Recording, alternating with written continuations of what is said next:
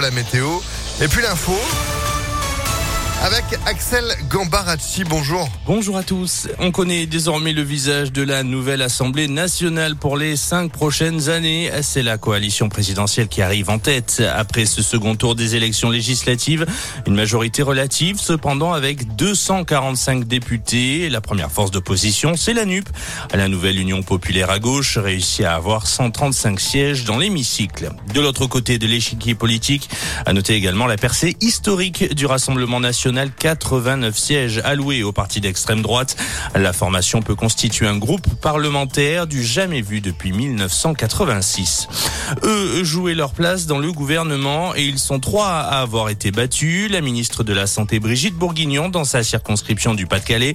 Un même constat pour Justine Bénin en Guadeloupe. La secrétaire d'État à la mer a échoué dans l'archipel et la ministre de la Transition écologique Amélie de Montchalin a échoué à se faire élire dans l'Essonne.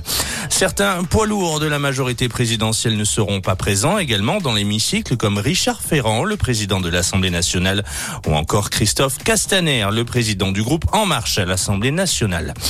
Dix membres du gouvernement, eux, étaient élus députés, à commencer par la première ministre Elisabeth Borne dans le Calvados, et Gérald Darmanin, Gabriel Attal ou encore Olivier Véran gardent leur place. Damien Abad, visé ces dernières semaines par des accusations de viol, rempile pour un troisième mandat l'Ain.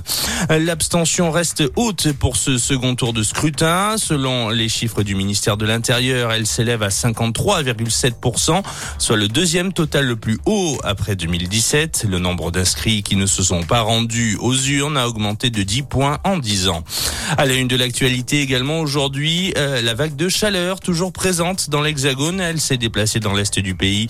11 départements en vigilance orange canicule, de la Drôme au Jura en passant par le Puy-de-Dôme Selon Météo France, les épisodes orageux déjà présents pourraient durer au moins jusqu'à la fin de la semaine. C'est la fin de cette édition. Très belle journée à tous. Merci beaucoup. Retour de l'info à 6h30 avec Sandrine Ollier. En attendant, c'est la météo.